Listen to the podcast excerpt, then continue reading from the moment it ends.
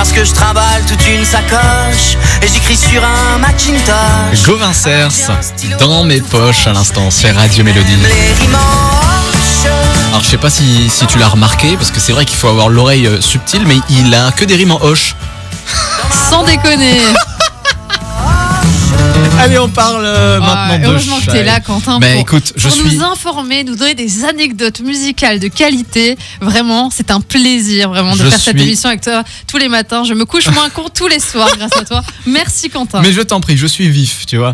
Vif d'esprit. Bon, Chaim est de retour, Margot. Voilà, donne-moi une vraie info, s'il te plaît. Une vraie info Euh, Une vraie info sérieuse. Son premier single, le premier single de son album qui sortira l'année prochaine, l'année prochaine, pardon, s'appelle Tadada Tout Tout Tout.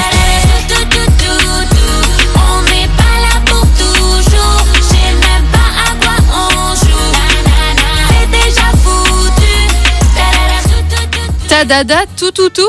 Alors T-A-D-A-D-A, plus loin, T-U-T-U-T-U. D'accord, tadada, tout, tout, tout. Et ça. ben dis donc.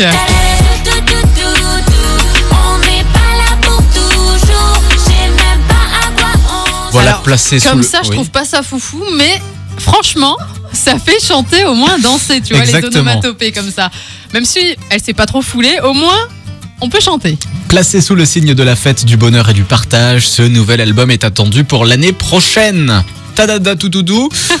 Vous pouvez Ah, aller l'écouter. J'espère qu'on la passera un jour comme ça, on pourra l'annoncer. C'est c'est magique.